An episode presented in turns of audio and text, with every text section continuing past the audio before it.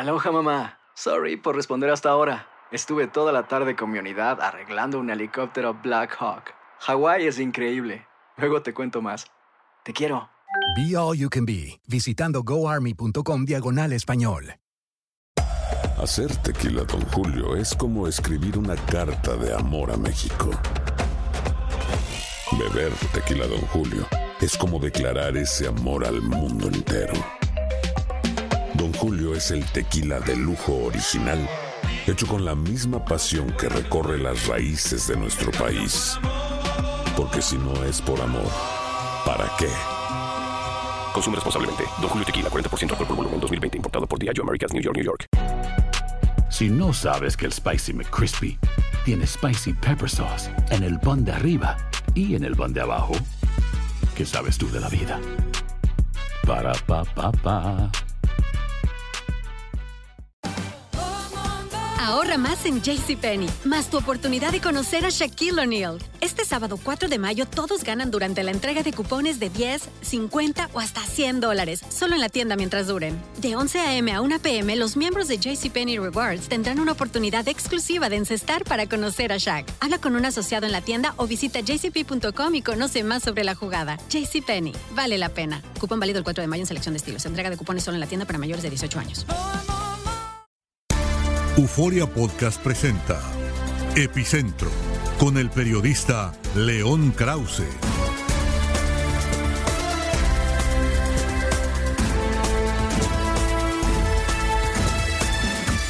Queridos amigos, ¿cómo están? Me da mucho gusto saludarlos en una edición más de Epicentro. Gracias por acompañarnos esta semana con este podcast. Como siempre decimos, gracias por descargarlo, gracias por escucharlo, ya sea en el automóvil, si es que van ahí en el tráfico. Queremos ser medicina, alivio para el tráfico. Eh, eh, quizá en el gimnasio, quizá en la oficina, háganlo con cautela para que no los eh, castiguen por andar escuchando podcasts y demás. Pero bueno, donde sea que estén escuchando Epicentro, gracias por hacerlo.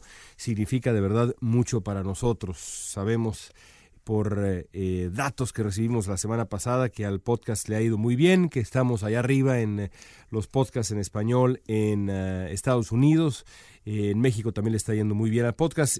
realmente muchas gracias, estamos muy honrados que, que así sea, de verdad lo agradecemos. Bueno, basta de agradecimientos, vamos a hablar un poco de política. Llegamos, finalmente llegamos a los 100 días de Donald Trump. de verdad que se sintió como una carrera cuesta arriba para alcanzar esta cima que eh, pues es nada más simbólica, porque lo cierto es que han pasado 100 días, pero le restan al gobierno de Donald Trump otros 1.300, eh, más o menos. No ha llegado Trump ni siquiera al 10% de su presidencia y el hombre ya dice que está cansado, que extraña su vida anterior, que quiere volver a manejar su automóvil Em, que no pensaba que fuera tan complicado ser presidente de Estados Unidos. Aparentemente nadie le informó lo difícil que es la labor de presidente. Él, que es un aficionado, como dice inmenso a la televisión, parece que ni siquiera se dio tiempo de ver House of Cards, solamente si viera House of Cards pues eh, eh, habría dado cuenta de lo complicadísimo que es ser presidente de Estados Unidos, si leyera un poquito de historia, ahora dice que lee historia pero no para de tropezar con la misma, confundiendo eh, asuntos de la guerra civil, hablando de presidentes de Estados Unidos de verdad en, en términos absolutamente equivocados, equivocando épocas, años, identidades, de todo, bueno, si realmente fuera un estudioso de la historia, incluso reciente estadounidense, qué bien se le daba a Donald Trump ser crítico de Barack Obama, pero si por lo menos hubiera estudiado la presidencia de Obama o la presidencia de George W. Bush, la presidencia inmediatamente anterior, se habría dado cuenta de lo dificilísimo que es ser presidente de este país. De verdad, muy, pero muy complicado. Siempre regreso al ejemplo, hay muchos, pero regreso al ejemplo de Barack Obama y la reforma de salud, el famoso Obamacare, lo que tuvo que hacer Barack Obama, cuánto encaneció Barack Obama para conseguir la aprobación de esa reforma de salud. Uf, denle una vuelta a eh, YouTube si quieren, eh, o si tienen ganas de leer algo un poquito más serio, más profundo, Em, compren el último libro de uno de mis periodistas favoritos, Jonathan Chait, eh, CHAIT, que cuenta la historia del gobierno de Barack Obama, básicamente, de todo lo que tuvo que hacer Barack Obama en función, por ejemplo, de la reforma de salud para, para conseguir su aprobación. Eh, y, se van a dar cuenta lo difícil que es el trabajo del presidente de Estados Unidos, la cantidad de eh, matices, sutilezas que implica esa, esa labor cómo convencer a mm, los eh, antagonistas o tratar de convencer a los antagonistas, cómo reducir las resistencias, cómo acercar a los aliados, cómo eh, vender una idea, un proyecto de ley al pueblo estadounidense. Bueno, dificilísimo.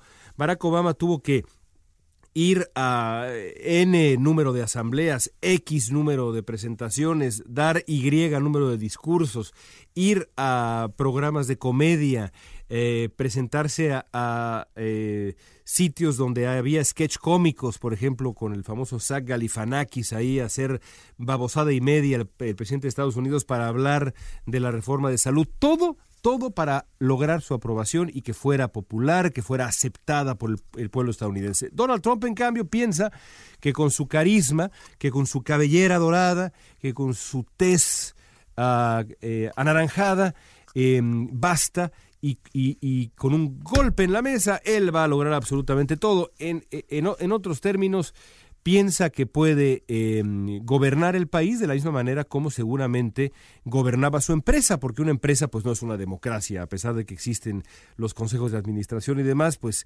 el que manda en la empresa manda en la empresa y mucho más en una empresa como la que aparentemente era eh, la empresa de Donald Trump. Pero un país no es así, un país no elige a un emperador, elige a un presidente y en un país como Estados Unidos, en donde las instituciones eh, son evidentemente fuertes, donde hay un poder judicial eh, con, una larga lista de, prerrogativas y, de fortalezas también, donde hay un poder legislativo que tiene pues también una, una parte muy considerable del mandato del ejercicio de gobierno, eh, a su alcance, pues no se puede ser emperador. Se es presidente, se es una de las tres patas que forman el gobierno de Estados Unidos, em, pero nada más. Y Donald Trump, creo yo, imaginaba que el ser presidente equivalía a tener el poder de manera absoluta pues está llevando una sorpresa el señor Trump, que ya nos dijo, extraña, ya está nostálgico, ya siente cierta melancolía por su vida anterior cuando le falta le faltan 1300 días. Y esa suerte de apatía, ese desencanto con el ejercicio del poder se está notando también en al menos dos áreas. La primera de ellas es evidentemente la ah, impopularidad del personaje. Donald Trump eh, ha registrado mm, una mayor impopularidad que eh, eh, una mayor popularidad desde hace ya varios meses, desde mm, al menos febrero, en donde se dio ese, ese punto de inflexión entre la popularidad y la falta de la misma, la impopularidad de Donald Trump. Trump no se ha vuelto a recuperar, ya lleva eh, poco más de un mes estancado en los 40 bajos, entre el 40% y 42% de aprobación. Em, que son, como ya hemos dicho acá en otros momentos, índices históricamente bajos eh, de aprobación para un presidente en este momento de su mandato. La famosa luna de miel, pues le duró poquísimo a Donald Trump y uno esperaría, como dijo por ahí Stephen Colbert, este gran comediante, que Donald Trump, que se ha casado, si la memoria no me falla, tres veces, fuera un experto en aprovechar la luna de miel, pero pues resulta ser todo lo contrario, no la ha aprovechado, sino más bien como decía yo, lo contrario, muy impopular Donald Trump. Se nota entonces esa apatía, esa falta de ganas, esa falta de interés, primero eh, em, con, con, ese dato, y luego también se nota, y se nota cada vez más cuando Donald Trump se abre a, y, abre un espacio para entrevistas que no le son eh, enteramente cómodas. Porque Trump también ha dado entrevistas a gente que no lo entrevista, sino más bien le echa incienso, lo, lo ah, adula y demás, como los señores de Fox News. Pero de vez en cuando Trump se ha abierto a eh, otro tipo de entrevistas, como la que ocurrió con eh, uno de los periodistas políticos más eh, serios de Estados Unidos, el señor eh, John Dickerson de Slate, la página de Slate y también, por supuesto, de la CBS.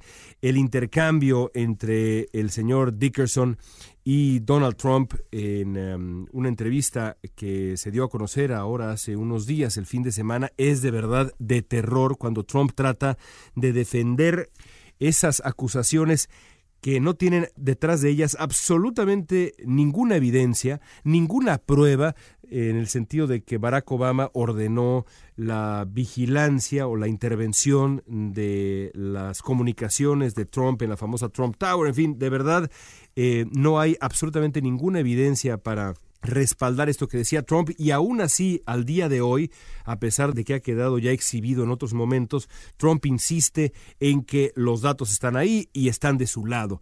Y Dickerson pues lo, lo trata de empujar, le dice, bueno, pero ¿por qué no nos ofrece usted eh, alguna, alguna evidencia? ¿A qué se refería usted cuando se refería a Barack Obama eh, diciendo que es un hombre enfermo y malo? Y Trump le dice, no, bueno, eso, le, eso te toca a ti tratar de, de, descubrirlo. Y, Dickerson le dice, bueno, pero es que usted es el presidente de Estados Unidos, yo nada más soy el, el periodista, usted debería responder mis preguntas y no decirme a mí que yo investigue. Usted es la persona que insiste en que Obama es un hombre enfermo y malo, y Trump termina por correrlo. Termina por echar a Dickerson de la oficina oval. Y el hombre se va, y esto es para mí quizá lo más notable de este encontronazo entre el periodista y el presidente, Dickerson se va, el periodista se va con una sonrisa en los labios como diciendo, no puedo creer lo que acaba de pasar, de verdad me acaba de correr el presidente de Estados Unidos de la oficina oval de la Casa Blanca mientras estamos platicando, mientras lo estoy entrevistando, mientras las cámaras están rodando, es de verdad increíble. Y como estos ejemplos, pues hay muchos, hay muchos a lo largo eh, de los últimos eh, tres, eh, tres, meses y fracción, de los primeros 100 días del gobierno de Donald Trump. Y de pronto se ha puesto de moda mofarse, ¿no? burlarnos de Trump, decir que, que es, es, patético el personaje, que está rebasado. Y aunque todo esto pueda ser verdad, yo creo que hay que tener, hay que tener, cierta, hay que tener cierta cautela. Y la cautela mm, creo que está íntimamente relacionada con el hecho de que estamos hablando del presidente de Estados Unidos. También hay eh, que tomar en cuenta dos cosas. La primera de ellas es que eh, si algo ha quedado claro en los últimos, en los últimos eh, tres meses es que Trump es un hombre con la piel muy pero muy delgada, es un hombre profundamente inseguro y es un hombre impredecible.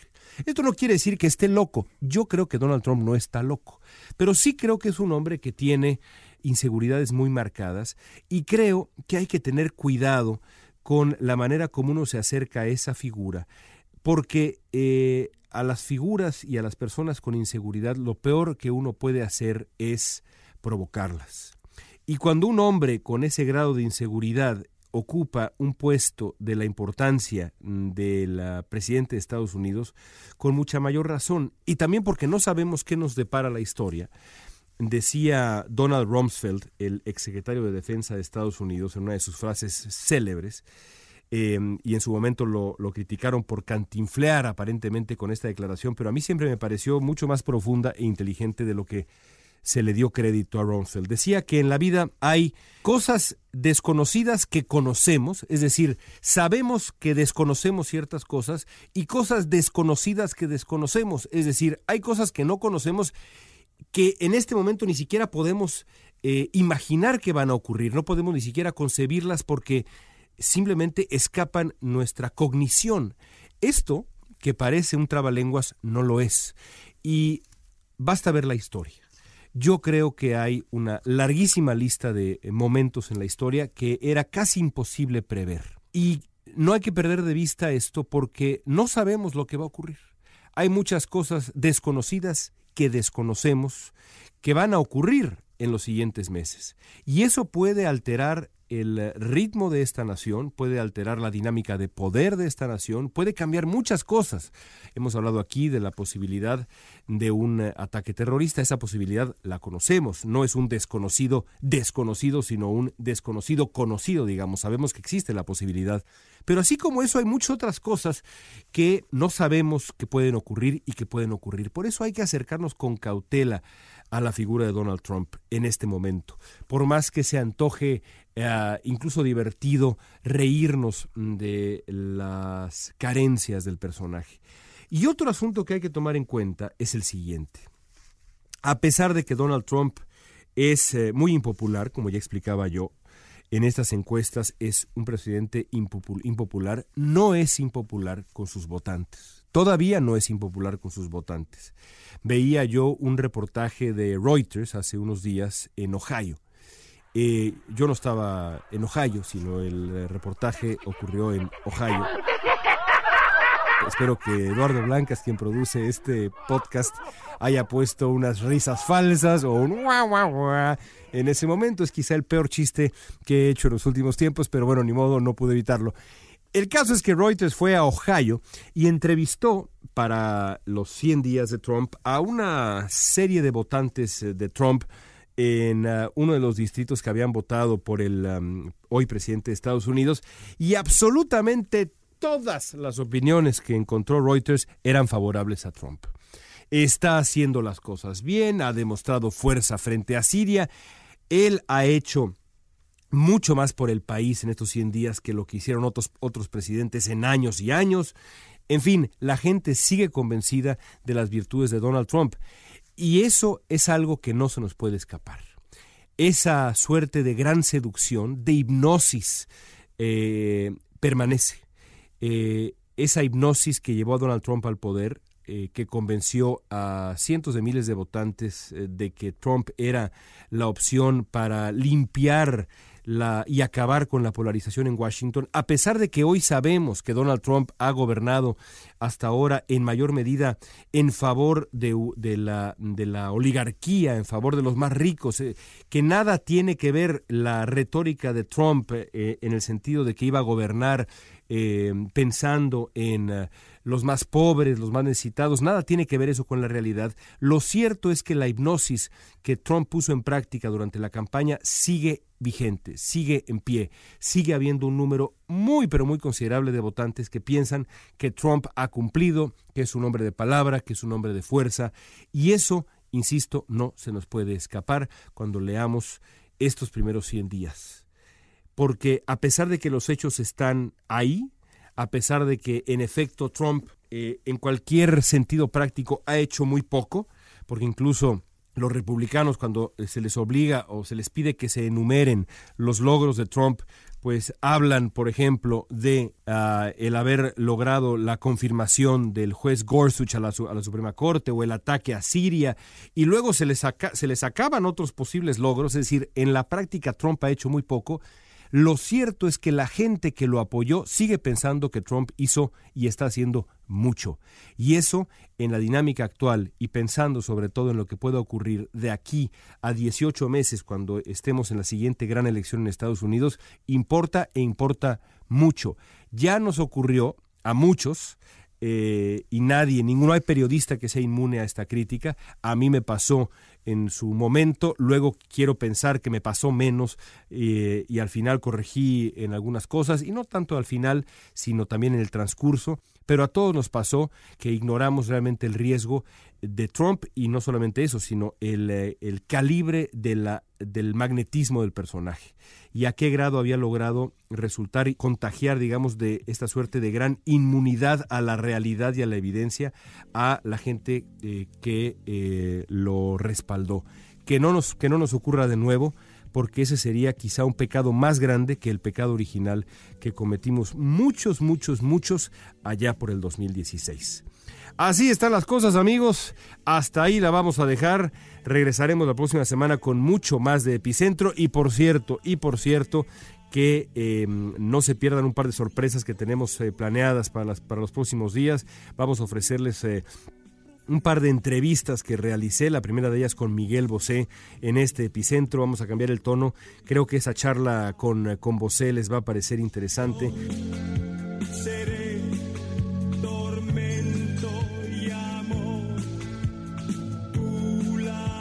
Esa charla que realicé para la sección de La Mesa acá en Los Ángeles. La estamos preparando para subirla como podcast en los próximos días. Sé que lo van a disfrutar mucho, así que bueno, ya me contarán qué piensan. Gracias por escuchar Epicentro acá en Univisión Radio, en Euforia.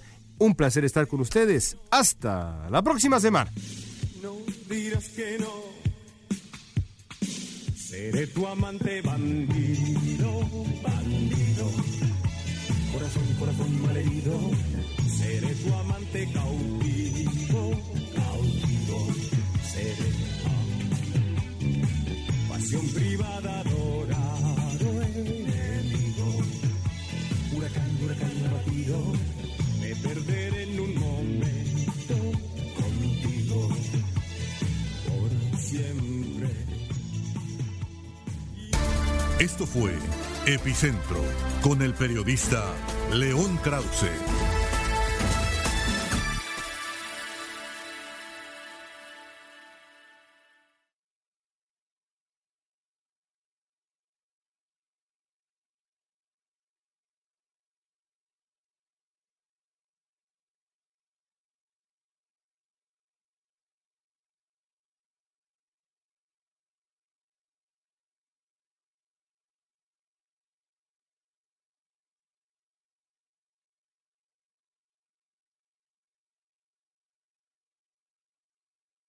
Boost Mobile tiene una gran oferta para que aproveches tu reembolso de impuestos al máximo y te mantengas conectado. Al cambiarte a Boost, recibe un 50% de descuento en tu primer mes de datos ilimitados. O, con un plan ilimitado de 40 dólares, llévate un Samsung Galaxy A15 5G por $39.99. Obtén los mejores teléfonos en las redes 5G más grandes del país. Con Boost Mobile, cambiarse es fácil. Solo visita boostmobile.com. Boost Mobile, sin miedo al éxito. Para clientes nuevos y solamente en línea, requiere AroPay. 50% de descuento en el primer mes requiere un plan de 25 dólares al mes. Aplican otras restricciones. Visita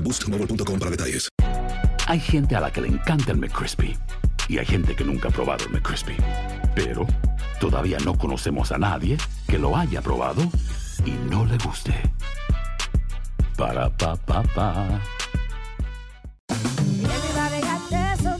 La venta para amigos y familiares de JCPenney está de vuelta. Desde el lunes ahorra 30% extra en artículos por toda la tienda. Esos son ahorros adicionales por encima de nuestros precios bajos. Dile a tus amigos, ven con tu familia y ahorren en grande. No olvides, ya se acerca el Día de las Madres. Y tenemos todo lo que mamá quiere: joyería, belleza, salón y tarjetas de regalo. JCPenney, vale la pena. Cupón válido del 29 de abril al 5 de mayo en selección de estilos. Aplican exclusiones. Detalles en la tienda jcp.com.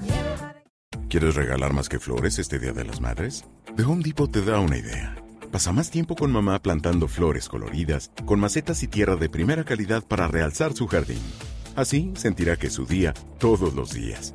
Llévate tierra para macetas Bigoro por solo $8.97 y crece plantas fuertes y saludables dentro y fuera de casa. Recoge en tienda y sigue cultivando más momentos con mamá en The Home Depot. Haces más, logras más. Más detalles en homedepot.com diagonal delivery.